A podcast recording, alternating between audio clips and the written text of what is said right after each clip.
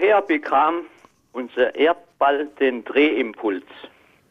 Ja, der Drehimpuls, der kommt letztendlich aus der Aggressionszeit noch her. Was ist die Aggressionszeit? Also damals, als die, als die Planeten sich gebildet haben, dann hatten wir einen, einen Urnebel. Der Urnebel hat rotiert. Nicht? Und, äh, und äh, dieser Drehimpuls des Urnebels ist sozusagen in Bahndrehimpuls und in Rotationsdrehimpuls der, äh, der Körper äh, umgesetzt worden. Und äh, da stammt er letztendlich noch her.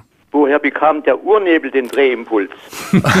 Wir gehen an den Anfang zurück, ganz langsam. Das ist, das ist eine gute Frage. Äh, eine Rotationsbewegung um einen Gravitationskern, ja, ist eigentlich eine ganz natürliche Bewegung im Weltall.